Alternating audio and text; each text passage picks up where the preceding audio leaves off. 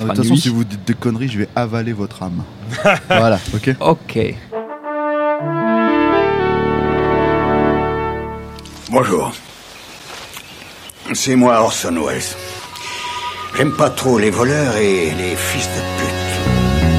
Salut ciné, votre rendez-vous avec le cinéma qui cultive depuis bien longtemps déjà un certain mauvais esprit quand on vient tripatouiller avec un peu trop de vigueur les icônes de son imaginaire, aussi avec un sens du contre-pied rare. Nous allons profiter de la sortie au cinéma de Spider-Man Homecoming pour vous parler de Sam Raimi. Et oui, celui qui a réussi à ne pas se prendre les pieds dans le mythe lorsqu'il s'est agi d'adapter au cinéma les aventures de l'araignée. On va remonter le fil de sa filmographie qui nous passionne bien plus, soyons honnêtes, que les marveleries à la chaîne. On va faire ça avec les quatre tisseurs de la critique réunis ici à l'antenne Paris. Yannick Dahan, salut Yannick. Salut Stéphane Moïsaki, salut Stéphane. Salut Thomas. Alexandre Arvo, salut Alex. Salut Thomas. Et David Honora, salut David. Salut Thomas. C'est nos ciné épisode 93 et c'est parti. Monde de merde. Pourquoi il a dit ça? C'est ce que je veux savoir. Alors je vous rassure, on a quand même traité Spider-Man Homecoming dans nos ciné. Je vous renvoie à notre extra ball qui lui est consacré, qu'on a enregistré avec le camarade Julien Dupuis. Voilà, comme ça c'est fait, on peut passer aux choses sérieuses. I have seen the dark shadows moving in the woods, and I have no doubt that whatever I have resurrected through this book is sure to come calling for me. Vous aurez peut-être reconnu ce petit extrait d'Evil Dead, je prononce bien euh, Stéphane, ça va Evil Dead, ouais. Evil Dead, voilà, premier du nom. un vrai, premier vrai long métrage aussi de Sam Raimi, sorti en 81, entré depuis dans notre petit panthéon personnel. Alors il avait réalisé quelques courts métrages avant, ainsi que It's Murder, qui était un premier film encore assez euh, amateur. Tu m'arrêtes si je dis des bêtises, Non, Stéphane, non. je parle sous ton contrôle, avant de se lancer pour de bon avec son Non, camarade déjà- on de se demande toujours. déjà à quoi, ça, à quoi on sert. À quoi on sert ouais, ouais, non, mais je sais. hein. Avant de se lancer donc, Sam Raimi pour de bon avec son camarade de toujours Bruce Campbell, à qui il offre le rôle de sa vie, celui du légendaire Williams. C'est pas mal comme point de départ pour aborder la filmo de Sam Raimi. Qui va se lancer en premier? Est-ce que c'est Stéphane? Je ne sais pas, peut-être Alexandre Allez, Alexandre, c'est toi qui commence. Allez, j'ai la chance, putain. Euh, bah, Sam Raimi. Tout le monde a euh, peur. Non. non, non, non, pas Non, toi, toi, pas toi, pas toi. Yannick. Non, mais Non, parce qu'il faut préciser que c'est pas la maison du bonheur ici. Donc le premier qui move de travers sur Sam Raimi. il y a une énorme pression autour de cette table. Il y a une énorme pression sur cette table. Non, mais Les je- je- ce échangés qui est en un peu dessous de peur. génie, c'est une claque. Ah ouais, donc euh, je vais pas parler de Oz et de. Bon, bref. Euh, non, non, euh, Sam Raimi, euh, bah, je, pense, je pense que chacun a, son, a, a- a sa petite histoire de sa découverte avec la filmographie du monsieur. Moi, c'est vrai que euh, lisant pas mal de revues sur le ciné fantastique, euh, depuis que j'étais gamin, euh, je voyais beaucoup beaucoup de références à The Evil Dead euh, très régulièrement Euh, et donc c'est euh, tout naturellement que j'ai chopé la, la- la VHS au, au vidéoclub, de, le vidéoclub du coin euh, pour un, un- un Halloween quelconque et où j'ai pris euh, une claque assez monumentale. Je l'ai vu après quand il est ressorti en salle euh, quelques années plus tard, et, euh, ça reste, ça reste à, à- ce jour un de mes, un, de mes films préférés. C'est un des rares films aussi où on peut dire que la suite est quasi mieux que, que, le premier, proto, enfin vague remake, auto, auto remake, je sais pas trop comment le qualifier. La, trilogie Evil Dead, c'est quand même un- un- une sorte de pierre marquante de, de, de la de la filmographie de chacun. Après, sa, sa- sa filmographie est, est remplie de, de pépites, euh, parfois de déceptions, mais en tout cas de, de, propositions euh, toutes, euh, toutes plus, plus intéressantes les unes que les autres. Mais c'est vrai que c'est la raison pour laquelle on a fait cette émission, c'est la sortie de, de Spider-Man. Oui. Et cette, cette trilogie-là de, de Spider-Man, c'est bah, c'est quelque chose qui, de manière tout simplement très très personnelle, me touche énormément parce que ça s'est sorti en 2002, si je ne m'abuse, hein, le, le premier Spider-Man. Et ça correspond pour moi, ben, c'est l'année du bac. Donc c'est euh, la séance euh, que je vais voir avec les, les camarades du lycée alors, après avoir passé une épreuve euh, euh, du bac euh, au cinéma du coin. Euh, c'est un, un- un film qui, qui, pour moi marque les débuts de, la, de, de cette cinéphilie 2.0 qu'on a maintenant. On est hyper habitué à voir les trailers des mois à l'avance, à cliquer sur les bandes annonces et tout. Euh, au tout début des années 2000, ça existait déjà, mais c'était hyper balbutiant. Il n'y avait pas YouTube, il n'y avait pas Dailymotion, il pas Twitter. Et je me rappelle très bien, j'ai un souvenir très précis, un an avant la sortie du film, d'avoir passé, je crois, 45 minutes euh, sur un, ordinateur pourri avec un modem 56K à attendre que le bande-annonce se télécharge dans une petite fenêtre ridicule en QuickTime tout pourri. Euh, et c'était juste pour voir cette bande-annonce que j'ai revue depuis des, dizaines de fois. Euh, et le 11 septembre 2001, quand l'attentat des, tours jumelles de New York arrive, je me souviens que la première grosse réaction de connard, bon, bah, il y a la prescription maintenant, donc je peux le dire, ça a été Ah merde, ils vont couper le film Parce qu'évidemment, dans la bande-annonce, on voyait euh, ce plan merveilleux à la fin sur les Twin Towers, dans- entre lesquels euh, Spider-Man avait tissé sa toile. Euh, et donc, première réaction à l'attentat du du 11 septembre, c'est merde, ils vont couper Spider-Man. Mais donc voilà, c'est une, trilogie qui, qui, juste après d'autres films comme Blade ou X-Men, voilà. A propulsé euh, pour le pire comme pour le meilleur le, le film de genre de super-héros.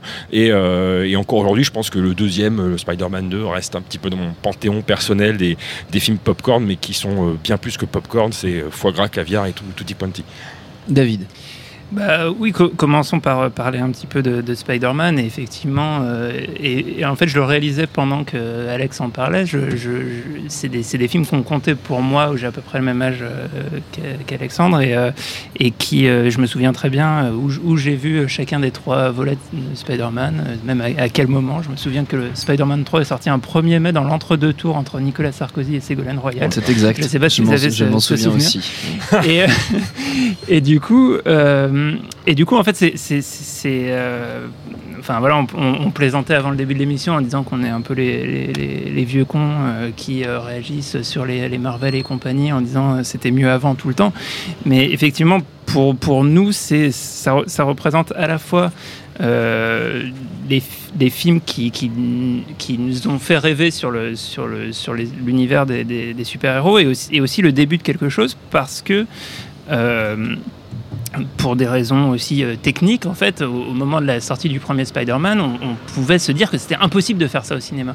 Donc, au-delà de tout ce que Sam Raimi, en tant que réalisateur, a, a apporté et, euh, et, et ce- et ce qu'il y a ex- d'extraordinaire dans Spider-Man, c'est pas que dans les scènes d'action, et c'est aussi dans la manière dont il construit ses personnages, c'est aussi la Surtout manière dont, la manière, ouais. dont il fait sa, sa- sa mise en scène et, euh, et même enfin voilà une, une- une scène une scène de baiser devient une des plus mémorables de l'histoire du cinéma dans, le premier opus Euh, c'est aussi un, changement de paradigme euh, technologique qui, fait que d'un coup, on va pouvoir ra- raconter des histoires qui étaient vraiment impossibles à raconter jusque-là, ou qui auraient été ridicules, qui auraient été un mec en pyjama, euh, qui, qui, qui, vraiment le personnage de Spider-Man, je ne vois pas comment, avant, avant ce film-là, on pouvait le raconter au cinéma. Et, euh, et du coup, euh, et du coup, c'est des, films qu'on comptait, qu'on construit un peu, euh, en tout cas mon, imaginaire, dont je me suis pas forcément rendu compte à l'époque où je découvrais les films à quel point, d'un point de vue cinématographique, il y avait, une richesse. Et, puis en, fait, bah, on va, là on va avoir un peu le temps de, de développer la, la, la filmo de Sam Raimi, mais ce qui est, intéressant, c'est que c'est un, personnage hyper riche qui a, commencé le cinéma vraiment très très jeune, qui, est- qui est arrivé avec un bagage et des idées visuelles euh, extraordinaires. Euh, qui, est, euh, qui est pote avec les frères Cohen, euh, qui, euh, bah, on, on va le voir, on comptait dans, dans, dans sa filmo. Je crois que Joel Cohen est monteur sur, euh, en partie sur Evil Dead. Il a, euh, il a coécrit Le Grand Saut, Mm. qui est, un, qui est un- qui est un- leur, leur film un peu méconnu, mais parmi les meilleurs. Enfin, bon, tous- leurs films sont excellents. Et, et, euh, et puis, en fait, il y a, il y a, je pense, deux, deux grandes phases dans, dans, dans, dans sa carrière. Euh, une, première partie qui, je dirais, beaucoup dans, dans l'expérimental, dans la recherche esthétique et dans, une capacité, mais vraiment dès le premier film, à aller, foutre la caméra à, des endroits où personne euh, avait eu l'idée de la mettre. Et puis euh, derrière, un, vrai talent de metteur en scène qui, euh, qui permet du coup de raconter des histoires, de construire des personnages auxquels on s'attache énormément parce que parce, parce qu'il y, a une, y a une foi dans, dans ce qui est raconté et il y a, y a une, une, une, maîtrise de, de la manière de, de, de, faire passer ce qu'on qu'on a à dire qui est, euh, qui, est, euh, bah voilà, qui est au top niveau. Yannick bah, je pense que j'ai dit beaucoup de choses qui sont très très justes, donc je vais pas refaire un, un truc général sur Sam Raimi. Moi, moi je vais pas euh, attaquer sur Spider-Man, on en reparlera après, mais euh, juste pour compléter ce que tu viens de dire, euh, pour moi qui suis encore plus vieux que leur génération, si tu oui, veux. Tu passais pas ton bac en 2002, voilà, on le sait pas, tous, Yannick. C'est pas, c'est pas, on a découvert euh, un peu sur le tard. Nous, on l'a, on l'a, je pense, Steph et moi, On en tout cas, vécu, vécu quoi, euh, vraiment au cinéma Dès, euh, assez rapidement et dès, dès, le début. Et il, il faut juste rappeler que, que, que, que, que Sam Raimi sort dans un contexte où il n'est pas le seul, où en réalité mm. euh, il y a toute une frange de, de, de jeunes réalisateurs. Tiens, on, on, est quand même dans la bascule du cinéma des années 70, début des, années 80, bascule qu'on connaît, on va pas revenir sur Star Wars et tout ce que tu veux. Euh, mais tout d'un coup, il y, a eu, il y a eu des gars, des passionnés de, des passionnés de Cinoche qui ont commencé avec, a fait de, briques et de broc des, des, des films. Enfin, je veux dire, c'est sa période à lui, euh, c'est la période des frères Cohen, c'est peu de temps après euh, la période de Peter Jackson qui, euh, qui a fait son Evil Dead à lui aussi, si tu veux. Et, c'était assez fondamental parce que aujourd'hui, ces types qui ont posé les standards de ce que sont euh, les grands films populaires aujourd'hui auxquels on se réfère encore, que ce soit Le Seigneur des Anneaux d'un côté, que ce soit Spider-Man, euh, et même pour les frères Cohen, il n'y a même pas besoin de le dire, c'est-à-dire qu'ils ils ont un tel univers que ça a impacté toute, l'industrie. Euh, ces types-là, et ça, c'est- tout con de le dire, hein, mais ces mecs-là faisaient du cinoche. Ils faisaient du cinoche. Ils avaient une caméra, ils avaient que dalle, et ils se sont dit, on a un langage, on va en exploser les règles, on va en dynamiter les règles, on va s'amuser avec, on va essayer de proposer des choses nouvelles. Le premier Evil Dead, c'est vrai qu'on cite toujours le deuxième, euh, qui est complètement hystérique en termes de mise en scène, mais dès le premier, il y a des idées de plomb et, des, et même des fabrications de plomb, où encore aujourd'hui, on peut se dire, euh, putain, merde, comment il s'est démerdé pour faire un truc, euh, pareil. Et ça, c'est fondamental. Il y a ce côté... toute une génération de pionniers, euh, entre guillemets, hein, euh, pionniers du blockbuster d'aujourd'hui, si tu veux, mais en tout cas artisans du cinéma, comme on a pu en, connaître avant, euh, qui sont arrivés, qui ont chamboulé toutes les règles. Le, rapport que tu disais, je finirai là-dessus, on parlera, j'imagine, plus en détail du reste, mais c'est assez génial de voir, comme on l'a souvent entendu sur Roger Avary et, Tarantino, de voir les Cohen et, Sam Raimi se piller mutuellement, que ce soit avec Mort sur le grill, que ce soit avec Miller's Crossing, que ce soit avec euh, tous ces films où euh, l'un apparaît, l'autre est là et tout ce que tu veux, ça a joué un rôle euh, fondamental. Euh, je voulais dire un Arizona autre truc. Junior, Hein Arizona Junior. Arizona Junior, évidemment, Ouais, où on, on voit simple, toute l'influence, euh, toute l'influence Sam Raimi. Après, il y a- il y, a un truc euh, sur lequel je pense que que Steph rebondira et qui euh, et, et on sera peut-être pas d'accord, mais il sait mieux que moi.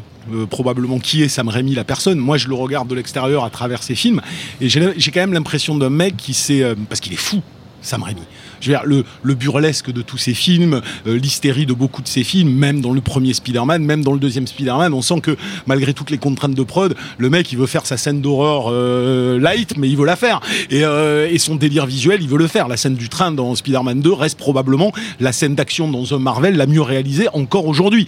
Euh, et la mieux découpée que, que- qu'on ait pu voir. Mais le type est aussi en roublard, je pense. C'est-à-dire que, mais roublard dans le bon sens. C'est euh, le mec qui a, qui a peut-être plus vite compris que d'autres, en tout cas de la même manière que Peter Jackson, euh, bah, qu'à un moment donné, euh, s'il voulait faire carrière, il allait devoir mettre un peu de l'eau dans son vin, arrondir les angles, jouer de diplomatie C'est- ou des, des choses comme ça. C'est à la dure, ça. Peut-être à la fait dure, hein. ça c'est peut-être fait à la dure, je, je sais pas. Et alors ça a donné des films que moi je considère un peu moins intéressants. C'est vrai qu'un plan Sem que j'aime bien hein, est tellement sous influence Cohen qu'au bout d'un moment j'avais envie que ça soit les frères Cohen qui le réalisent.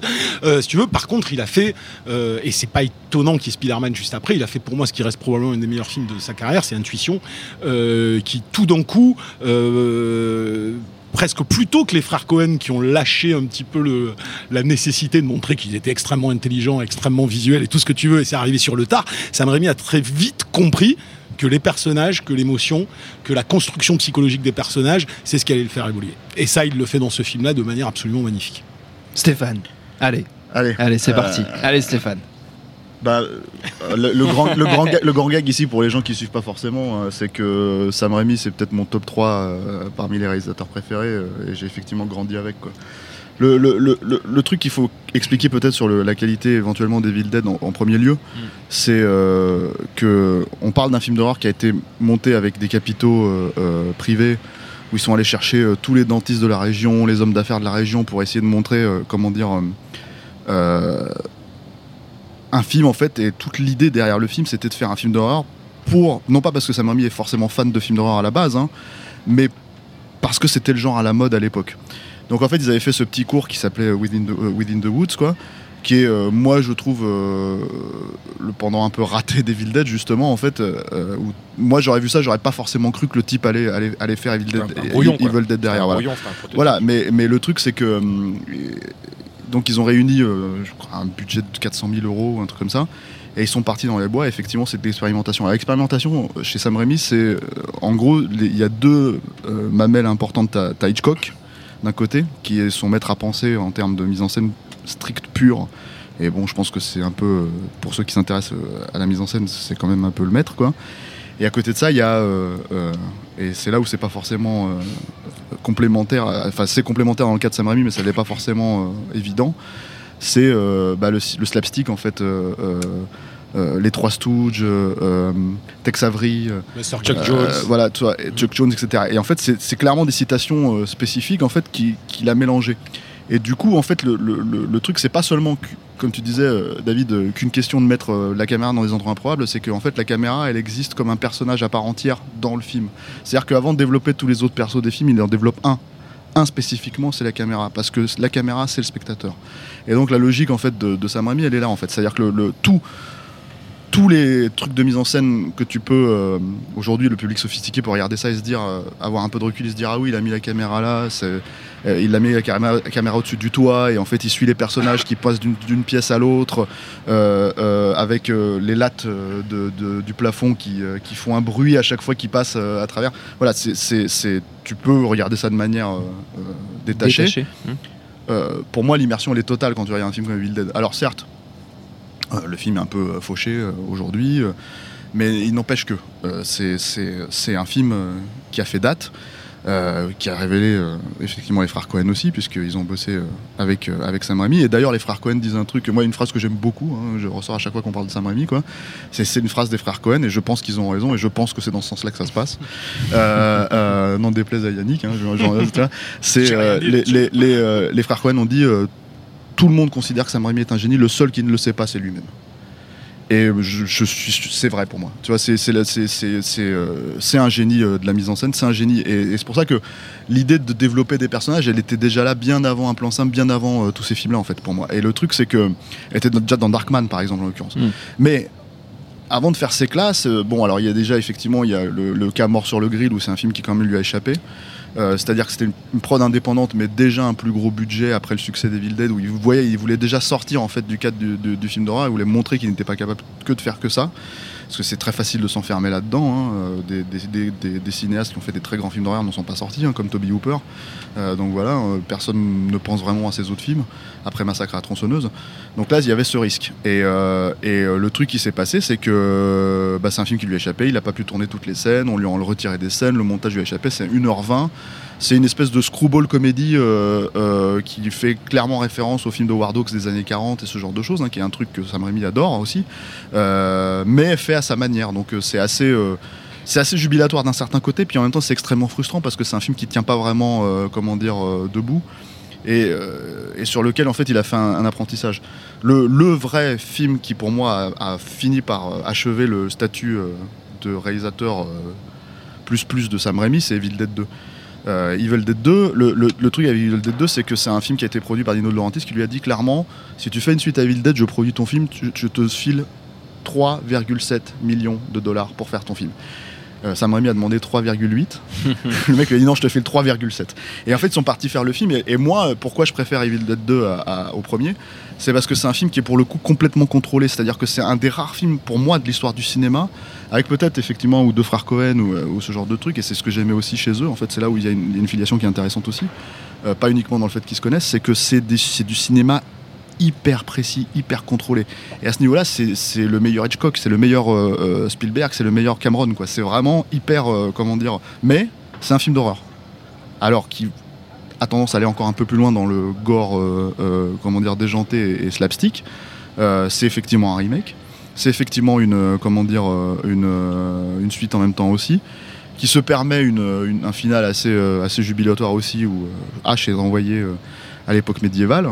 Ce qui déjà en fait est une référence à, à Marvel en fait. C'était c'est un épisode d'Iron Man qui se retrouve la cour du roi Arthur euh, euh, et c'est la référence de euh, Sam Raimi parce que il faut savoir que Sam Raimi a, grandi avec les comic books Marvel.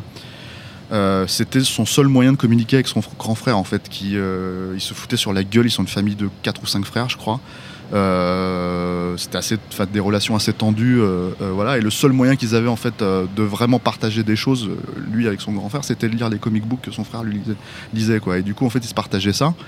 Et donc la culture, elle est là depuis euh, l'enfance, quoi. Ce qui explique, donc euh, je fais un peu un, un- un truc un peu large pour venir sur les, sur les axes, quoi. Mais ce qui explique en fait pourquoi, euh, déjà, il y a cette, cette référence explicite en fait à Iron Man dans la fin de, de- d'Evil Dead 2, euh, mais aussi en fait Darkman en fait simplement. C'est-à-dire Mm. que euh, là en fait on rentre dans la cour des grands. C'est un premier vrai film de studio. Euh, c'est une création originale, c'est-à-dire que en fait il voulait faire Batman. Euh, c'est Tim Burton qui était en train de le faire à ce moment-là, donc il n'a pas pu récupérer les droits. C'est Warner, donc il s'est dit bon, je vais créer mon propre mon propre, Mon propre personnage, en fait, voilà. Et, et c'est et c'est un film pour le coup pour la première fois, il est vraiment allé chercher son frère Ivan, Ivan Rémy, qui est médecin à la base, et il lui a dit on va on va euh, comment dire euh, on va créer ce perso, écrire ce perso, et on va faire en sorte que, que comment dire que ça fonctionne quoi. Et comme Batman, comment dire, avait cartonné, en fait, bah, Universal a allongé un peu de budget. C'est un budget, euh, c'est un tiers hein, de Batman, mais euh, même un quart, je crois, de Batman, ce qui était un très gros euh, budget, hein, Batman à l'époque, le, le Tim Burton. Mais comment dire, Ça a fait une trilogie direct tout DVD, pas, pas mal. de merde. Mais, non, voilà. non, non, mais le truc, si tu veux, c'est que voilà, le, le- le- problème, en fait, c'est que, c'est que, alors c'est pareil, en fait, tu peux, tu peux, quand tu sors de là, en fait, le truc qui s'est passé avec Sam Raimi, c'est qu'il y avait les fans d'horreur qui étaient déjà en train de lui, comment dire, lui taper sur la gueule parce qu'il sortait un peu de ce cadre, euh, comment dire, Dans euh, lequel eux voulaient le voir. euh, voilà, évoluer. Voilà. Euh, Il y avait une attente sur Evil Dead 3, même Bien si sûr. c'était pas un carton énorme, le, le 2 en l'occurrence, mais ça restait des, des- des bons, ça faisait des bons chiffres. Et puis il y a, comment dire, il y a le fait qu'on n'était plus vraiment dans un film gore, comment dire, attendu quoi. Donc bah, le truc avec Darkman, c'est que moi je sais qu'à l'époque en fait je l'ai bouffé comme ça en fait, c'est-à-dire que quand je l'ai découvert au cinéma, je me suis vraiment dit c'est le fantôme de l'opéra. Euh, croisé avec euh, l'influence Marvel, l'univers Marvel quoi. Et c'était euh, pour moi qui avait été très déçu par Batman de, Tim Burton, l'antidote absolu quoi. Le petit truc et je comprenais pas que ce film-là ne fasse pas les 300 millions de dollars que faisait Batman euh, à l'époque au box-office quoi. Mais après j'ai C'était un personnage original. Enfin, c'est, c'est- mais c'est pas c'est pas que ça en fait, c'est que je pense que c'est un film extrême. C'est-à-dire que en fait en gros il y a, y a aussi le, le, le, le- truc c'est qu'il faut revenir aujourd'hui, on peut faire tout ce qu'on veut avec le cinéma en gros hein, euh, fondamentalement, mais comme vous l'avez pointé du doigt euh, à l'époque de Spider-Man, c'était pas forcément Mm. totalement pas to- encore le cas. Euh, euh, et le truc c'est que la mise en scène de Sam Raimi euh, comment dire, n'était pas, euh, enfin, je veux dire, c'est pas au goût de tout le monde. hein. Enfin, f- c'est quand même assez euh, voyant, Mhm. c'est quand même assez stylisé. Et la- pour beaucoup de gens, en fait, c'est une mise en scène qui, à partir du moment où tu te détaches en fait et que tu l'analyses, en fait, n'a pas forcément un sens profond. C'est-à-dire, ce mouvement de caméra ne veut pas dire cette chose-là, tu vois. Non, Oui, le peux- mouvement de caméra. L'adjectif euh, clipesque, euh, un peu. Ouais, moi, moi, je déteste cet adjectif con, mais- parce que ça veut rien dire en fait. Le Ouais, clip ça a tellement euh, évolué dans voilà. Mais le, tr- le, le- le vrai fond du problème, c'est que si tu abordes pas ça de manière viscérale, si, si tu comprends pas que le mouvement de caméra en question ou le, le- euh, est censé décrire quelque chose de que tu vas ressentir dans tes tripes. Bah effectivement tu, peux et je peux comprendre en fait qu'on soit euh, détaché voilà. Mais par contre le, ce que tu peux pas enlever à Sam Raimi c'est l'idée de faire évoluer le langage cinématographique vraiment de manière euh, significative comme Hitchcock l'avait fait à l'époque. C'est à dire que donc euh, il y a ça se base sur ces fondements là et peu de personnes peuvent vraiment reprendre ça contrairement à Hitchcock même si encore une fois à mon sens peu de personnes reprennent, vra- reprennent vraiment ce que Hitchcock fait correctement mais c'est très personnel voilà. Et, c'est ça qui est intéressant. C'est là où là où pour moi c'est un mec qui est assez unique en fait. C'est qu'il a il a il a à la fois euh, comment dire euh, euh, techniquement et en termes de narrateur pur en fait c'est un génie. Mais en même temps personne ne peut vraiment essayer de refaire comment dire ce qu'il fait lui-même parce que et la démonstration ultime pour moi hein, c'est la série H versus Evil Dead où il a fait le premier enfin tous les Evil Dead étaient réalisés par lui il a fait le premier, euh, le premier épisode où il a repris les codes euh, qui sont liés à bah, l'apparition d'un, Deadites. T'as la, caméra qui débulle, t'as euh, les tremblements, machin, etc.. Et dès que les épisodes sont réalisés par euh, Neil Marshall ou je sais pas qui ou je sais pas quel, quel, quel baltringue derrière, bah, d'un seul coup, d'un seul coup, en fait, t'as une caméra, t'as une caméra plate et comment dire, et, toute la mythologie.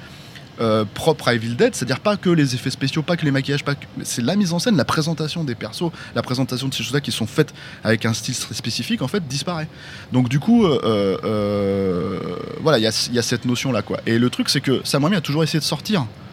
euh, de tiens il y a quelqu'un qui est mort là. Euh, Sam Raimi a, bordel. a- a- Sam Raimi a toujours On est essayé en de extérieur, sortir, je précise pour ceux qui nous écoutent. Ouais, Sam Raimi a toujours essayé de sortir de ce cadre-là. Euh, parce qu'il veut pas être attaché, c'est des choses qu'il aime, mais il veut pas forcément être, euh, euh, comment dire, attaché à un genre, un truc particulier, etc. Donc du coup, même s'il a fait Evil Dead 3 et que c'est pareil, c'est un film pour le coup qui moi me pose problème parce que c'est un film qui a tellement de montages différents, qui a tellement, comment dire, été saboté. Euh, même s'il y a des trucs fun, même si on sait que l'aura de Bruce Campbell, elle est vraiment arrivée à, maturité avec, avec ce film-là, le, côté amusant du, de, l'acteur et tout, son charisme euh, de, hyper physique. euh, bah, le problème, c'est que pour moi, c'est un film qui, hum, tel qu'il a été longtemps montré, est raté en fait. Euh, parce qu'il manque des plans, il manque des machins. Et il y a enfin un director's cut qui est sorti il y a une quinzaine d'années, qui est enfin propre maintenant en Blu-ray, qu'on peut voir, et qui fait un peu plus sens en fait, qui est un peu plus cohérent avec, euh, avec euh, qui donne justement un fond, euh, comment dire, au personnage qui était peut-être absent à l'époque du 2, où c'était juste un idiot.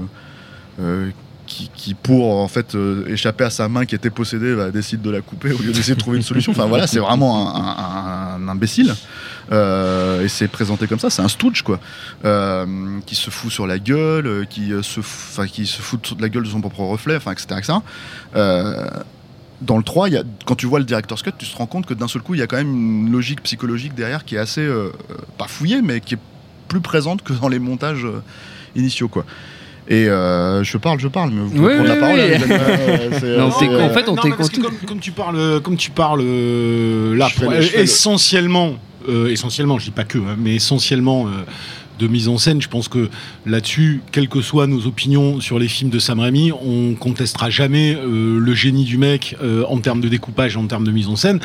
Après, bon voilà, nos préférences vont aller au gré des scénarios. C'est clairement, comme tu le dis, un cinéaste extrêmement viscéral dans sa mise en scène, qui pratique la ref, mais qui pratique pas forcément le symbole. Euh, là où les frères Cohen pratiquent énormément le symbole et la référence aussi par les mêmes occasions, euh, ils mixent tout. Ouais, mais là, Euh, je suis pas d'accord. en mais, fait, mais- il a, il a, il a, il il non, mais je veux dire, il a Cohen-Sam logiquement, Raimi. il a, il a- c'est pas ça que je- c'est pas de- dans l'idée qu'il y a zéro symbole. Euh, c'est qu'il y a même peut-être pas certains éléments thématiques que d'autres vont amener. Comme tu dis, c'est son univers. Il a son univers à lui qui est extrêmement varié. On va y trouver des, euh, connexions en termes de mise en scène. On va y, trouver des connexions en termes de références. Après, euh, certains films sont extrêmement différents au niveau du. Moi, j'ai le sentiment. Hein, alors après, Steph est peut-être pas d'accord.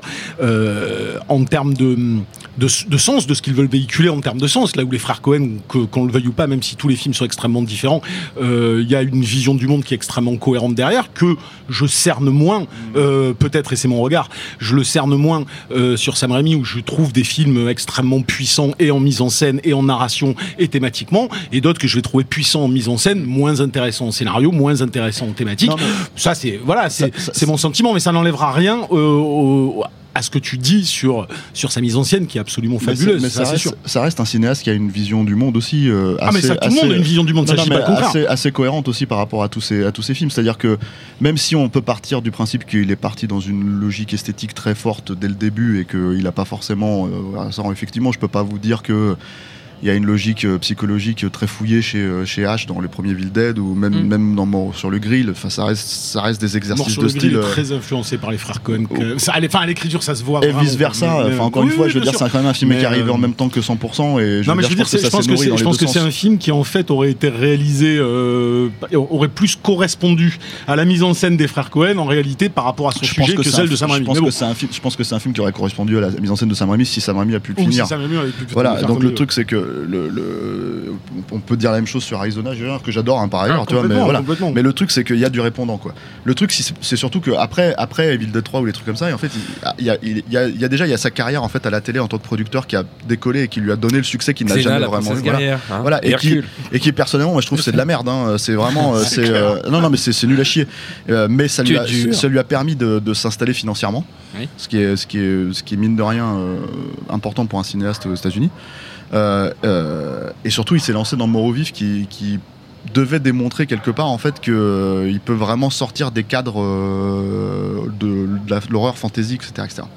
Qui est un peu un tournant du coup dans sa carrière. C'est totalement un tournant dans sa carrière. c'est- d'un coup, il commence. Enfin, même s'il y avait déjà eu un premier tournant euh, commercial avec ce que tu as raconté sur euh, Evil Dead 2, où, les, producteurs ont bien vu l'intérêt financier qu'il y avait à financer ce, du, du- du cinéma de genre, hein, il, a, il arrive euh, avec Mort au vif à- dans, va dire dans du cinéma commercial plus grand public, même si euh, faire un western en 95, je crois, c'était peut-être pas forcément l'idée la plus. C'était euh, initié par le succès d'Impitoyable. hein. Ouais, voilà. Et, et du coup, euh, Et du coup, il fait ça avec un, avec un casting, notamment le Sharon Stone qui est en pleine bourre, et puis DiCaprio qui, qui va commencer à, à, à grimper. tranquillement. Euh, et et c'est assez intéressant parce que du coup, euh, on- on- il, il se lance dans un, dans un genre très, très codifié euh, dans lequel il apporte directement son, son esthétique et son approche dans, la, dans la construction des films et, dans, et dans la, aussi dans la manière de, de filmer. Il en, il en fait une, une forme de huis clos. En fait, le film se passe dans un village. Il y a un concours de, du, du meilleur tireur euh, de, C'est de des duels, en l'Ouest, fait. des- Ouais. une série de duels euh, dans, le- que, que Sharon Stone a, envie de gagner, quoi. Et, euh, et c'est c'est un, c'est un- c'est un film que je trouve euh, que je trouve euh, en fait assez intéressant dans, dans sa filmo qui a qui alors, peut-être c'est peut-être c'est que moi mais je, je trouve qu'il y a un côté un peu érotique sulfureux spécifique Tu enfin, t'es en tout cas qui- sur ce film, David ce qui a Tu serais pas un peu touché Ça sur ce film la- la bière commence Ça y est. à faire effet. Qui a donné des bières à En fait, Alexandre enfin, je trouve que c'est- c'est une approche, même dans, même dans la manière dont est filmé, dont sont, dont sont filmés les duels. euh, Et Mhm. bon, évidemment, le, le personnage de, de, de Sharon Stone qui, qui, qui, pour moi, euh, sexualise vraiment le- le- le- l'ensemble du truc et, et qui n'est pas forcément un sujet extrêmement traité euh, dans la suite de sa filmo par, euh, par Sam Raimi. De toute façon, c'est- on peut parler des personnages féminins chez chez Sam Raimi. Ce qui est ex- extraordinaire avec Evil Dead, c'est quand même que c'était un des premiers films où le rôle habituel de la Scream Queen, ou je ne sais pas, même s'il y a des personnages féminins La qui trépassent et tout, mais Lost Standing Girl. c'est c'est- voilà, c'est c'est quand même le- un mec qui s'en prend plein la gueule euh, trois films durant, euh, qui hurle, etc. J'ai- J'ai relu récemment une vieille interview euh, à, à donner à la sortie du film où bon, ils essayaient quand même, ils expliquaient qu'ils avaient essayé de ne pas faire trop crier euh, euh, Bruce Campbell pour pas que les spectateurs, euh, voilà, euh, un peu euh, pas sûrs de leur virilité, puissent quand même s'attacher au, personnage. Mais, mais quand même, ça reste un mec qui s'en prend plein la tronche et qui est complètement teubé et qui renverse un peu, voilà, ces, ces, ces- ces trucs de genre. Dans, tous ces, dans tous ces films, il y a quand même une intention particulière qui est, donnée au, au personnage féminin. C'est peut-être pas au niveau de James Cameron, qui avait d'ailleurs, je crois, failli faire lui son, Spider-Man aussi avant, avant Rémi, mais, mais de, aussi bien les personnages dits secondaires, type Mary etc., que le personnage de Stone dans, dans, dans, dans au vif. On sent que c'est pas, euh, euh, il- il n'utilise pas les clichés de à la fois la damoiselle en, en détresse ou euh, Oh, Enfin, ça lui a été reproché dans Spider-Man. hein, euh, un peu, Ouais. Mais enfin, bon. moi, moi, je suis d'accord avec toi, mais, mais c'est quelque chose qui lui a été reproché parce que. parce que les gens sont cons. tout Ouais, simplement. ouais, non, mais le, le truc, c'est que c'est vrai que c'est Alexandre. c'est vrai qu'il a- c'est vrai qu'elle est utilisée euh, régulièrement comme un appât pour pour pour Spider-Man. Mais bon, c'est- après t'as le trope euh, sûr, de sauver la princesse, c'est pas non plus, euh, tu vois, Mhm. on n'est pas obligé Mais de tomber final, dans le. tu vas complètement dans ce que disait euh, Steph quand tu parlais du personnage qui s'en prenait plein la gueule. On sait très bien qu'ils s'en prennent tous plein la gueule dans les films de Sam Raimi. Comme quoi, le personnage est donc la caméra et les autres personnages réels, ils les détestent, donc ils les frappent. Mais moi, je pense pas justement que ça soit. Je euh, je pense qu'il y a un vrai jeu là-dedans. C'est-à-dire que quand, non, on peut pas rigoler avec Sam. Raimi, quoi. Non, mais ce qui est intéressant, non mais c'est- non mais non mais je précise parce qu'en fait les gens pourraient penser qu'effectivement tu as une vision de Sam Raimi qui serait une vision d'un cinéaste euh, comment dire euh, mis- Sadique. euh, Misanthrope. misanthrope, ce qui Ah, n'est pas le cas. Tu bah il est sadique. Il est sadique pour l'humour, clairement. Euh, mais là où en fait, où, quand on pour revenir à, à vif, en fait, ce que moi je trouve passionnant avec le film, c'est que c'est euh, un film qui est grosse grosse incompréhension. Justement, en arrivant dans un espèce de genre. euh, qui pourtant a connu hein, euh, des métamorphoses, euh, comment dire, euh, des mutations visuelles euh, très fortes en fait. euh, le western, Et le western, moi je considère que c'est un genre dans lequel on peut tout faire. Il y a eu Sam Peckinpah quand même qui a, qui haché le, montage. Il y a Sergio Leone, on va pas l'aspect opératique. Et il y a clairement en fait euh, l'influence de Sergio Leone est clairement là quand tu regardes quand tu regardes. Et l'idée c'est de pousser encore plus loin l'aspect opératique euh, de, de, de, de Leone. Le truc avec, euh, avec, euh, enfin moi je trouve que c'est un chef-d'œuvre, hein, euh, vraiment. hein, je, je trouve ça magnifique. Quoi. C'est un film qui me met les larmes aux yeux. Quoi. Euh, dans Des réactions euh, du coup diverses autour de la table. non, non, mais, non, mais, Ah, moi, je- non, mais l'aspect érotique, ça t'excite, hein.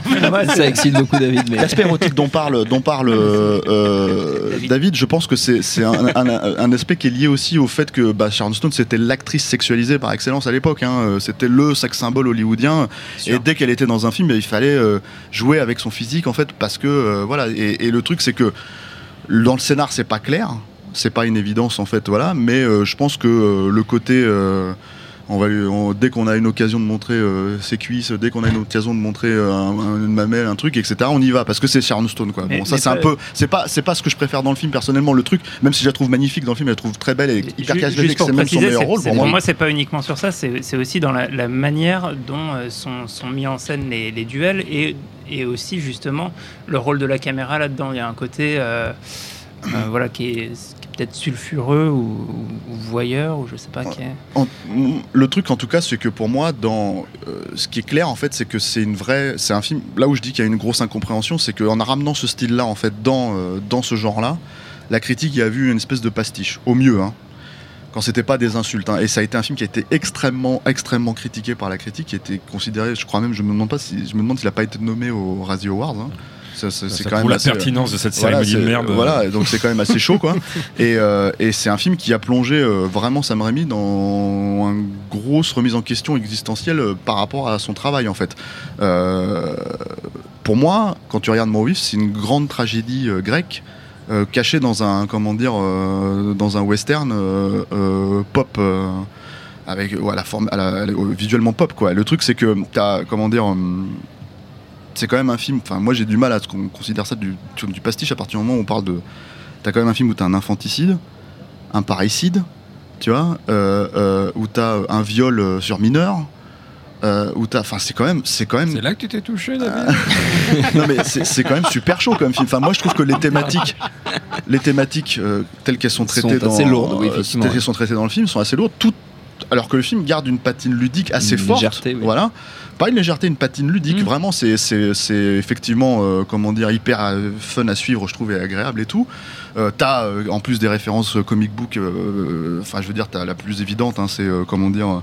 C'est la balle dans la tête euh, euh, qui, sort directement du hardboil de, Miller et, Darrow, où c'est juste, euh, enfin, il a repris la case telle quelle et il, la- il, la- cite explicitement. Il y a du cinéma de Hong Kong là-dedans, hein, il y a du, tous ces trucs-là en fait. Donc c'est, on peut dire c'est un patchwork référentiel, on peut dire c'est tout ça, mais c'est au service aussi de, comment dire, d'une histoire qui, je trouve, fait ressortir en fait tous les éléments euh, euh, sensitifs de la mise en scène de Sam Raimi, tous les éléments, euh, alors peut-être sensuels comme dirait, David, mais vraiment pour moi viscéraux quoi, sensitifs et, voilà donc le- le- je trouve euh, Gene Hackman impérial euh, dans le film. euh, je trouve que sa performance est encore meilleure que dans un, Impitoyable. J'ose le dire. voilà, je- Il l'a dit, il l'a dit, voilà. oui. Non, non, mais voilà, et, et, et, et, et- et je trouve, et je pense que si ce film avait vraiment marché, si ce film avait été vraiment compris, la carrière de Raimi aurait été complètement différente en fait par la suite. Et euh, donc grosse remise en question. film suivant, c'est un plan simple Il fait un plan simple qui est qui est un- porte son, qui est un- bien son titre. qui est un film voilà qui est un film assez basique et très sous influence cohénienne Ouais. y compris euh, enfin c'est c'est l'adaptation d'un bouquin mais je, je crois qu'il suit euh, il suit un conseil des frères Cohen euh, qui, qui viennent de faire Fargo et qui lui disent euh, bah fais, ton fais ton film sous la neige ça va apporter un cachet euh, Mais ça, je pense que c'est. Mais ça, je pense que c'est un gag. comme nous, ça va marcher, mec, vas-y. Non, mais ça, je pense que c'est un gag en fait. Je pense que c'est justement les frères Cohen qui sont très très narquois avec la logique des choses parce que il y a quand même dans la Ils logique disent rien, des. les Cohen, donc si tu veux. Hein on- ils disent rien, les Cohen, donc on peut interpréter tout ce qu'on veut. Non, mais quand tu, quand tu connais un peu leur carrière, tu, peux, tu peux savoir que les mecs ont quand même une. une je pense qu'ils ont une. euh, Moi, je, enfin, c'est pas une suffisance, mais une. euh, un, melon?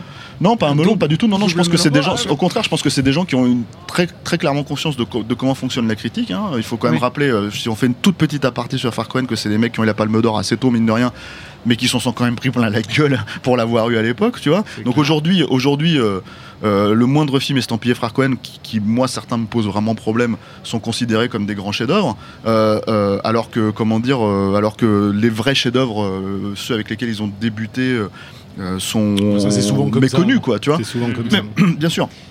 Donc à cette époque-là, je pense qu'ils avaient quand même une certaine euh, connaissance du fonctionnement de la critique. Et quand ils ont conseillé ça, et je pense qu'il y a un truc en demi-teinte, une un aspect un peu comique là-dedans, en fait, euh, ironique. Mais euh, le, truc avec un plan simple, c'est que moi je suis content que c'est démontré une chose aux gens. Euh, c'est que Sam Raimi sait réaliser un film, point barre. C'est-à-dire que, que, oh, que ce soit via son style ou en dehors de son style, en fait, il sait réaliser un film, il sait découper un film, il sait diriger des, comédiens. Et c'est pas venu du jour au lendemain avec un plan simple. hein. Il savait le faire avant. C'est juste qu'en en fait, apparemment, il faut enlever tout ce qui fait Sam Raimi pour que les gens se disent Ah, en fait, ce mec sait faire ça. Ah d'accord, en fait, donc voilà. Donc c'est dommage, hein. c'est dommage ce que tu- de. c'est exactement ce que tu disais tout à l'heure en fait sur la- l'aspect euh, euh, ludique et inventif de ces cadrages euh, complètement délirants qui sont pas là uniquement pour, euh, pour Amuser se la tiens galerie. on met la caméra etc et exactement pas pour amuser la galerie mais comme tu le disais tout à l'heure ça peut pour certaines personnes faire euh, distraction Euh, et quand il va vers un style plus épuré etc euh, sans pour autant renier complètement ce qu'il est, ce qu'il fait. Mais euh, les gens qui euh, n'arrivent pas à passer outre cette débauche de- de- de- d'inventivité visuelle euh, se concentrent finalement sur l'essentiel, à savoir euh, la direction d'acteur, euh, l'histoire, et, euh, et arrivent à euh, passer, voilà, à, à- à capter l'essence même de ce qu'il de, de- de- de ce qu'il propose.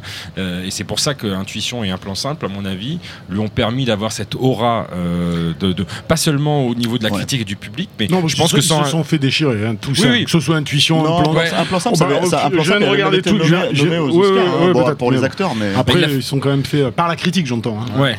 Mais je pense que ça a dû le rassurer, ça a dû rassurer par exemple des, des- des- des- ne serait-ce que des financiers hollywoodiens qui sur l'aspect, euh, euh, ok, il sait faire des films d'action, il sait faire des cadrages de fou, donc pour Spider-Man ça va être bon, mais en même temps ça a dû, j'imagine, rassurer sur tout l'aspect euh, teen movie finalement, que- qui, qui- qui est quand même assez essentiel dans les, dans les, dans, dans les, dans les Spider-Man, euh, où ils ont dû se dire, bon ok, ce mec-là euh, n'est pas seulement capable de filmer des mecs en train de faire des galipettes euh, la avec vérité, des zooms. Quoi. la vérité, c'est que quand tu regardes euh, pour l'amour du jeu, par exemple, euh, son Kevin Costner, là, Ah, qui elle plus, dans le baseball là, c'est ça ouais, qui est Je plus un Kevin, coup, je l'ai qui pas est vu. plus un Kevin Costner qu'un Sam Raimi dans l'absolu, mais qui quand même euh, est plus un Sam Raimi qu'un, je sais pas moi, tu vois. euh, euh, comment il s'appelait Ron Shelton, tu vois. Donc euh, voilà, c'est quand même un film qui est mis en scène. C'est-à-dire que tu verras, euh, il y, a- il y a des bêtes accidents dans le film, des bêtes trucs dramatiques qui sont vraiment mis en scène. C'est-à-dire que par exemple, il se, il se, c'est un joueur de baseball, il a un lancer, il se, il se fait un, il a un accident de la main. C'est un truc qui est mis en scène à la Hitchcock vraiment. C'est-à-dire que la façon dont c'est présenté au public, c'est euh, c'est là, tu vois. Et donc euh, il y, a, y a le métier là. Il y a aussi le- les, scènes de baseball où il, efface la, foule, euh, si tu veux, il la, il réduit en fait pour que le personnage se concentre. Tout un tas de trucs comme ça qui- dont la logique est quand même propre à ce que Sam Raimi essaye de faire, c'est-à-dire plonger le public dans la psyché des personnages qu'il est en train de suivre. Et c'est vraiment ça. C'est Quand tu regardes Darkman, on peut dire que c'est littéral, tu vois, mais quand tu regardes Darkman, la caméra elle rentre littéralement dans l'œil du mec pour ressortir par la bouche et que tu as vu tout ce qui se passe dans sa tête à ce moment-là, tu vois, et que tu ressors, tu vois, c'est littéralement pour te faire ressentir la psyché du personnage. Donc c'est, on peut considérer que c'est grossier si on veut, on peut, on peut considérer que c'est, c'est voilà. Moi, ça fait, ça participe d'un, cinéma euh, euh, extrêmement visuel et extrêmement, euh, comment dire, baroque et généreux qui, qui, qui fonctionne sur moi. C'est-à-dire que moi, j'ai pas de. Tu Voilà. sais, la, la- la- la critique a toujours reproché les films qu'elle a qualifiés de, de. Là où tu as envie de leur dire, c'est quand même après tout un langage qu'on explore. Voilà. Et, euh, et- et de toute façon, tant que la critique ne comprendra pas ça, tout simplement que c'est un langage, c'est pas juste des acteurs et un scénario, que le cinéma c'est ça, eh ben ils comprendront pas euh, Sam Raimi fondamentalement, tu vois. Mais Et alors- il est pas le seul d'ailleurs dans ce cas-là. Non, bien sûr. Mais le truc, alors, du coup, c'est que ce qui est drôle, c'est qu'un film comme Intuition reprend en fait littéralement des plans euh, d'Evil Dead ou de, ou de, Darkman, mais il les masque en fait. C'est-à-dire qu'il y a ce plan, par exemple, je me rappelle ce plan où, comment dire, euh, Keanu Reeves se fait assommer et, et- et mettre au sol, et en fait, la, façon dont la caméra en fait le suit au sol euh, et suit chaque en fait choc, tu vois, c'est une façon moins, comment dire, brutale euh, de remettre en scène la même scène qui, est- qui était faite dans Evil Dead 2 avec, euh, avec, euh, avec Bruce Campbell. Donc du coup, en fait, il y a, il y a, comment dire, il y a ce jeu où il se réappropriait, en fait, au fur et à mesure où il avançait dans sa carrière, avec ces deux trois films, en fait, qu'on peut considérer mineurs, majeurs, mais, euh, mais non, mais voilà, il y a cette, y a cette façon de se réapproprier tout doucement, comment dire, sa propre personnalité, sa propre mise en scène. Euh, t'as, euh, t'as ça exactement dans le premier Spider-Man, c'est-à-dire que le premier Spider-Man, c'est à la fois, pour moi, c'est un croisement entre Darkman et Intuition dans la logique des choses, parce que t'as à la fois en fait euh, des vraies scènes, euh, comment dire, baroques, c'est-à-dire il y a, comment dire, par exemple l'enlèvement de Tante May par le bouffon vert, c'est, une scène, tu pourrais, croire qu'elle ressort littéralement de, de, comment d'un Darkman ou d'un truc comme ça. Euh, d'un, d'un intuition pardon en fait dans le dans le dans les thématiques. Et euh, t'as à côté de ça les, les mouvements de caméra extrêmement viscéraux qui vont suivre Spider-Man tel que tu as jamais vu ça en fait tout simplement au cinéma. Mais le truc c'est que euh, euh, pour moi, le, la, la grosse distinction, c'est pas qu'une question de point de vue du monde, hein, c'est que tu as une vraie naïveté pure, qui, qui- est au niveau de la pureté, en fait, c'est de la pureté pour moi, quand il se lance dans un film comme Spider-Man, en fait, euh, que t'as pas chez Marvel déjà aujourd'hui, chez, chez- dans les films Marvel, mais aussi il y a un autre truc, c'est que il y a 20 ans de métier. 20 Mm. ans d'apprentissage qui font que quand il arrive à faire le premier Spider-Man, il sait, on l'a pas choisi pour rien quoi. C'est pas euh, Joss Whedon qui apparaît euh, sur un premier blockbuster euh, alors qu'il a fait un film avant il y a 10 ans et qu'il a fait une série télé, tu vois, et que d'un seul coup on lui file 300 millions. C'est pas le réalisateur d'Homecoming, j'ai pas vu Homecoming, mais c'est pas le réalisateur d'Homecoming qui a fait un film avant ou deux films avant qui sont des tout petits budgets. C'est un mec qui a travaillé son art, son métier pendant 20 ans. Donc euh, comme Guillermo del Toro quand il se retrouve sur Pacific Rim, il a un budget énorme, mais ça faisait 20 ans qu'il fait du cinéma. Comme Peter Jackson, comment dire, qui se retrouve sur Le Seigneur des Anneaux, ça fait 20 ans qu'il fait du cinéma. C'est des mecs qui ont appris leur métier au fur et à mesure, film par film, euh, euh, voilà, et appris à être des narrateurs en fait. Donc du coup, euh, pour moi, ce qui est évident, en fait, l'attente que j'avais, je bossais à l'époque dans un magazine et on, en faisait des gorgées chaudes sur Spider-Man, mais moi, l'attente, elle était réelle parce que je me suis dit, c'est parfait. Tu prends l'histoire de Spider-Man, je sais que le mec connaît Spider-Man, il va faire, il va faire le film. Comment dire C'est la personne idéale pour réaliser ce film, quoi. Et, et j'estime que c'est le cas, c'est toujours le cas, et, et les films qui ont suivi euh, de Spider-Man nous le démontrent. Mais le truc, c'est que euh, le, le- aussi le challenge en fait à l'époque de, de Spider-Man, c'est que quand tu revois le film aujourd'hui, tu peux te dire ah il y a des effets spéciaux qui sont un peu, voilà, les, les doublures numériques sont un peu, bon, on était au balbutiement de ça, mais il y a tout un tas de trucs que tu vois pas qui sont aujourd'hui euh, pris pour acquis. Mais il a fallu numériser tout Manhattan pour faire euh, pour faire le film, quoi. Mm, que C'est-à-dire pour permettre David voilà. sur, la, sur la- Voilà. la puissance technique Voilà, du, il du a, film. il a fallu numériser donc une ville entière en fait pour euh, comment dire euh, le- le- permettre la mise en scène de Sam Raimi en fait de, de- de- créer ces plans là quoi. Et d'ailleurs quand tu regardes le film il y a plein de problèmes en fait. C'est-à-dire que c'est un film qui s'est fait euh, c'est un film qui où sur le- il a eu la chance de le faire euh, comment dire euh, avec une certaine liberté d'action que à mon avis personne n'a aujourd'hui quand on fait un Marvel quoi. Euh, mais euh, les limitations techniques sont évidentes quand tu regardes le film. C'est-à-dire qu'il y a plein de plans où, euh, les voltiges de, de Spider-Man en fait sont reprises d'un autre plan précédent, masqué. C'est-à-dire que c'est un plan inversé de jour au lieu que ça soit de nuit dans le plan précédent, avec le costume de Spider-Man quand c'est le costume, le premier costume de catcher en fait qu'il avait. Donc t'as plein de plans comme ça en fait où ça revient et, et effectivement quand tu regardes ça tu te dis à l'époque on n'avait jamais vu ça. Mais c'est vrai qu'aujourd'hui, quand tu, quand tu revois ça, tu te dis, bon, euh, euh, comment quand même dire. de la euh, merde. Non, non, tu, te- tu te dis, quoi, quand il y a- on voit les limites techniques et on, on- on voit. Donc, euh, bon, évidemment, euh, si t'as pas mal de gens qui peuvent dire, ah, ça a vieilli, comme peut-être Ouais. le Superman Ouais, de puis- Donner a vieilli dans leur logique. Bon, voilà, on s'arrête pas. Pour moi, ça a pas vieilli, mais. Ça, ça pui- ça- la puissance aussi du, du- du premier Spider-Man, c'est et qui, qui ont fait toujours euh, le, le film qui est, qui est tenté d'être copié, mais euh, c'est toujours pareil. C'est c'est un réal qui connaît son langage, qui connaissait les comics comme l'expliquait Sté- Stéphane, et qui sait que tu ne transposes pas un code euh, d'un autre support artistique littéralement, euh, que tu l'adaptes à ton médium, et ce mec-là a dans ce film euh, tout ce qui était entre guillemets iconique pour nous dans les, dans les, dans les bandes dessinées, tout- ce qui, qui qui est reproduit de BD en BD sur la construction d'un personnage, sur les origines d'un personnage, sur tout ça, il l'a traduit visuellement. Euh, et c'est pas dans les sbroufs, c'est pas dans les, euh, c'est pas dans les beaux mouvements de caméra, c'est juste, c'est juste le placer au bon moment, le beau plan qui va introduire tel personnage de telle manière. Et, c'est-à-dire que la construction de la création d'un super héros, aujourd'hui, les mecs, moi ça me fait marrer parce qu'aujourd'hui je vois des films où ils essayent de faire la même chose et tu regardes les plans, tu dis mec, remate-toi euh, Spider-Man, le plan il l'a pas fait comme ça, il l'a mis comme ça parce que ça avait un sens et que tu ne l'as pas compris, donc tu essaies de reproduire un fantasme et tu ne, n'essaies pas de comprendre Et- comment il l'a construit. Et il y a une façon d'incarner le truc aussi, c'est-à-dire que en fait, en gros, euh, par exemple, un personnage comme le Bouffon Vert, on peut, gosse- on peut se dire merde, le costume, c'est pas le costume du Bouffon Vert, il y a un problème et tout ça, etc., etc. Mais déjà derrière, t'as Willem Defoe. Bon, ça c'est déjà, un- ça veut dire que t'as un bon acteur. Et le deuxième truc, c'est que on est littéralement dans du Sam Raimi, c'est-à-dire on est à la fois dans euh, le Hitchcock et on est à la fois dans le Tex Avery, c'est-à-dire on est dans les deux, dans les deux Mm. logiques, c'est-à-dire que tu as par exemple le, le personnage du bouffon vert, le personnage du Green Goblin, peut être à la fois comique par moment, c'est-à-dire dans, Même un peu euh, dans- ridicule, en fait. voilà, même un peu ridicule parce que euh, en gros Spider-Man lui fait tomber un mur sur la gueule et il est là en train de, de faire ah mais ça lui tombe sur la tronche, mais quand il est censé être menaçant, d'un seul coup en fait si tu veux, bah que fait Sam Raimi en fait, c'est comme il sait que les limitations du costume sont là. Euh, il, lui ouvre en fait le, le- Hmm. le truc et d'un seul coup le regard apparaît. Hmm. le regard de, de William Defoe apparaît ça fait toute la différence. C'est à dire que là j'ai pas vu le dernier Spider-Man mais la logique en fait du dernier Spider-Man c'est qu'il joue sur le fait que le costume en fait euh, lui donne des expressions de visage en fait avec les yeux. Et ce qui est une logique en fait si j'ai bien compris de, de reprendre ça par rapport au comic book. Mais dans le comic book pourquoi ils font ça? Ils font ça parce qu'ils ont besoin euh, comme le, le comic book c'est l'art de l'ellipse ils ont besoin de donner une expression de visage que t'as pas besoin de démontrer au montage. Je veux dire, euh, euh, comment dire, euh, les expérimentations des Time, elles datent d'il y, a- d'il y a presque 100 ans maintenant, euh, 90 ans, et on sait que quand on monte un plan et qu'on monte un contre-champ, et ben d'un seul coup, on a, une- on a un sentiment qui est mis en place. Donc Sam Raimi n'a pas besoin de faire ça. n'a pas besoin d'un co- costume évolutif, il n'a pas besoin de jouer Oui. avec cette logique-là, il a juste besoin de, de, de mettre Spider-Man en face de euh, comment dire euh, d'un contre-champ. Donc il ne joue pas avec cette logique-là, il n'adapte pas de manière pure et dure. Euh, il ne- il ne- il- tout est logique, tout est, tout est inhérent quoi. Et, euh, et le truc c'est que voilà, c'est, pour moi c'est un rêve d'adaptation dans l'absolu euh, quand je regarde ça. Bon, le film a été un carton.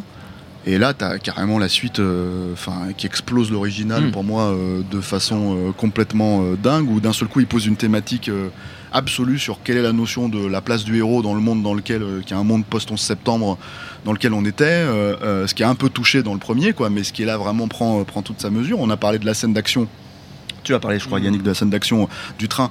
Il n'y a pas de secret, hein. Cette scène-là, en fait, avant que le film commence le tournage, ils ont commencé déjà à tourner des plans pour cette scène. Ils ont tourné des plans pendant, pendant le tournage, ils ont tourné des plans après.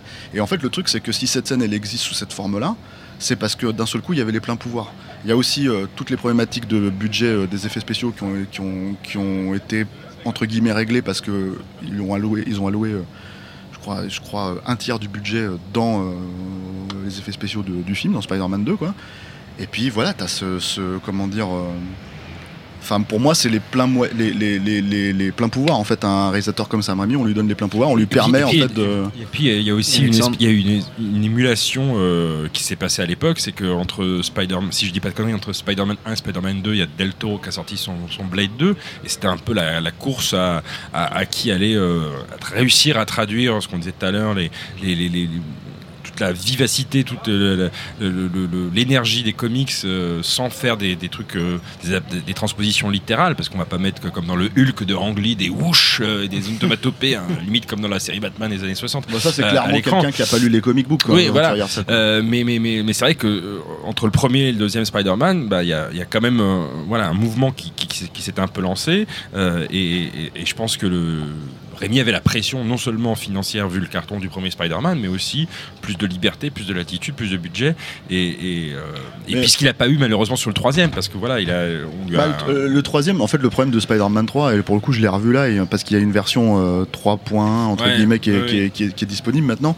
Le problème de Spider-Man 3, c'est que c'est marrant des fois ces films où t'as où le thème du film en fait euh, est euh, comment dire euh, Noyé. les- les- non pas seulement noyé en fait il est c'est à dire que le thème du film correspond à la façon dont correspond à la façon dont le film a été fait parce que le truc c'est que c'est que en gros c'est un film qui, qui, qui a une pureté euh, comment dire euh, qui a une vraie volonté de pureté c'est à dire que c'est un film qui qui joue on parlait des personnages féminins et moi c'est le film où, où je trouve que Mary Jane est la plus touchante en fait parce Mhm. que euh, elle traverse en fait une crise d'identité dans son couple elle veut être connue elle veut être comment dire reconnue pour son talent et elle voit qu'à côté Peter Parker Spider-Man en fait a, a le droit à ça et en fait ça la ça la comment dire euh, ça la ça la frustre et ça la positionne comme euh, euh, comment dire euh, Faire valoir. ou- ouais voilà de, de- du couple tu vois et du coup en fait bah moi je suis enfin je suis pour toutes les scènes où elle se fait comment dire où elle se fait euh, sauver euh, transformer voilà, etc., etc. pas, paye ton méchant. film féministe, quoi. Je suis Ouais. désolé, mais à un moment donné, ça se pose là, quoi.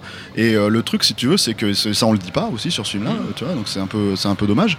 Mais le truc, c'est que c'est que c'est un film qui part sur cette logique de pureté. Et qu'est-ce que ça veut dire d'être, euh, comment dire, tenté par le côté obscur et, et ça s'est représenté par le symbiote? Et là, t'as Sam Raimi qui donc essaye de créer cette thématique et t'as le studio qui essaye de lui gaver en fait Venom en lui disant que c'est un personnage populaire, il faut le mettre.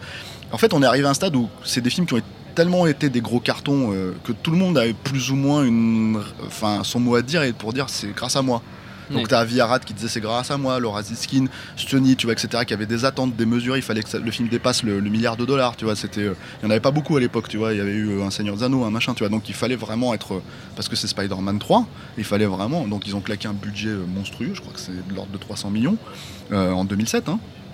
Euh, et le truc c'est que c'est que c'est un film qui a été bouffé par le symbiote du studio, quoi, clairement, c'est-à-dire que c'est un film qui, qui, euh, qui, euh, qui a des gros problèmes euh, euh, de structure, euh, qui a des gros problèmes de casting aussi, hein, parce que euh, comment il s'appelle euh, Ah oui, le mec qui joue le mec qui joue Venom, là, Church. hein Non, non, lui il est bien. Ah, Topher Grace. Ouais, Topher Topher Grace, qui est quand même je veux dire, à la base un acteur de merde, hein, euh, je veux dire, et qui avait juste un peu le vent en The poupe à l'époque. 70 Show. Non mais qui avait un peu le vent en poupe à l'époque, tu vois, donc on lui a, on lui a, ça a été imposé quoi.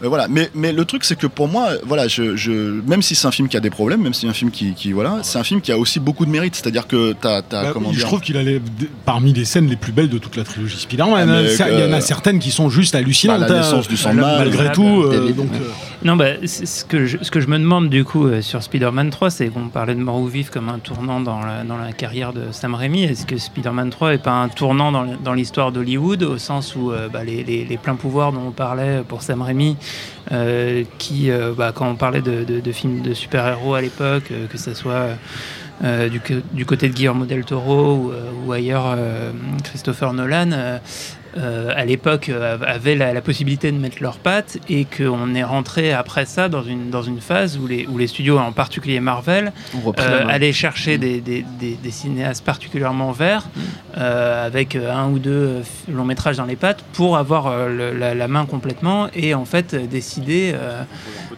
décider du sort du film et que, et que depuis en fait Spider-Man 3 euh, on est dans une dynamique où, euh, en fait le- le mot de l'auteur, euh, du réalisateur en tout cas, n'a n'a plus vraiment sa place. Ce qui, est, ce qui est absurde, hein, parce que dans l'absolu, euh, quand tu réfléchis, la réussite de Spider-Man, elle est clairement due à Sam Raimi, tu vois, les deux premiers, quoi. Et c'est encore une fois, on, Mais c'est le quiproquo dont, dit. dont euh. tu parlais, c'est-à-dire c'est c'est- Ouais. c'est- c'est cette guerre d'ego euh, de dire. Oui, euh, Chacun s'arroge le euh, succès. à, la, ça- à la fois, ça a presque, enfin, la saga Spider-Man a Hmm. trop bien marché et du coup a créé la perte d'Hollywood sur la question des, des Bah, films je de pense que c'est un truc qui existe un peu partout et après Ce c'est sera la, le la- de la euh, Stéphane. ah ouais on parle pas de jusqu'en enfer Ah, on va pas pouvoir aller jusqu'au bout là, ça fait déjà une heure qu'on parle. ah ouais On fera une- un petit mot sur une spéciale sur Jusqu'en Enfer. mais le truc c'est que c'est que dernier non je pense film. que le, le- le- le problème de Sam Raimi juste derrière ce, ce truc là si tu veux c'est que oui à mon avis lui il avait besoin de se ressourcer en tout cas tu vois Mm. donc le truc c'est que je sais pas si c'est le film qui a défini ça parce que je pense qu'il y a beaucoup de films tu vois Ang Lee euh, avec avec Hulk ça a été un problème aussi hein, euh, si tu veux et moi, je pense que ça a beaucoup plus à raison dans l'absolu, quoi.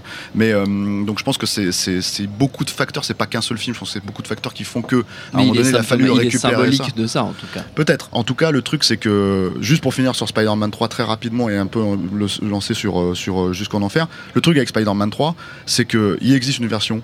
Oui. qui est pas parfaite en fait, euh, qui est pareil en fait où il y a quelques scènes supplémentaires qui sont rajoutées, ils ont enlevé d'autres scènes qui étaient peut-être un peu plus problématiques. C'est la version voilà. 3 points dont tu 3 parlais. points, qui qui est une editor's cut. Editor's Cut en fait euh, qui est monté par son monteur habituel Bob Muraski donc je pense qu'elle a un peu l'aval de Sam Raimi quand même mais c'est pas c'est pas officiel Mm. Euh, voilà et c'est intéressant à voir même si ça change pas fondamentalement le film si vous détestez le film je ne sais pas pourquoi vous détestez le film mais si vous détestez le film C'est que vous voilà, avez un problème. euh, c'est que c'est mais en tout cas ça changera pas votre vue quoi et le truc pour finir sur jusqu'en enfer c'est que moi j'étais content de le voir débarquer sur un nouveau film d'horreur Où il allait reprendre les pleins pouvoirs contrôler le film et pour le coup, faire un film, ce dont Yannick disait, euh, en fait, si tu veux, euh, où il n'y a pas de symbole, moi si je suis pas d'accord. Sur un film comme, euh, clairement comme qui, qui a la patte de Sam Raimi, qui est clairement évident, en fait, c'est un film qui est bourré de symboles. Pas mal de gens ont parlé Ouais, à l'époque du fait que ça parlait de, ça parlait le moins. Ah ouais. Ah bah voilà. euh, ça parlait, ça parlait d'un film, euh, ça parlait d'une logique en fait de, euh, est-ce que c'est un film sur la crise de 2008 euh, puisque c'est sorti en 2009 et que Mm. c'est l'histoire d'une petite nana qui travaille dans une banque et qui doit refuser un prêt à une à une vieille gitane et qui du coup se, se fait euh, comment dire Envoûté. envoûter voilà diable. voilà. Euh, Est-ce que ça parlait de ça? Moi, je pense que ça parlait pas de ça. Ce que ça parlait, par contre, c'est que ça parlait clairement d'un personnage en fait qui a une crise, euh, comment dire, boulimique. Ce qui est pas euh, clair dans le film, en fait, ce qui est dit un peu en sous-texte, quoi.